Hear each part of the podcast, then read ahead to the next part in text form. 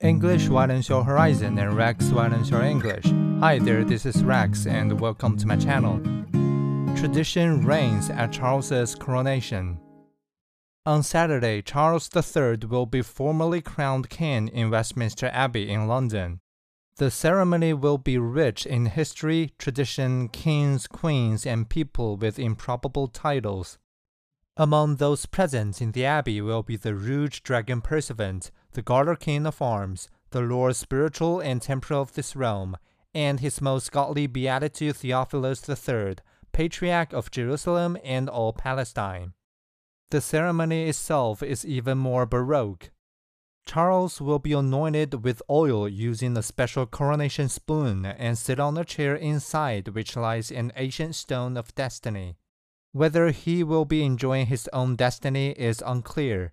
He once said the realization that he would be king dawned upon him with the most ghastly inexorable sense. In one nod to modernity, however, members of the House of Lords may wear their usual parliamentary robes, which is to say, red robes lined with silk and trimmed with ermine, rather than fancier coronation ones. It's almost street style.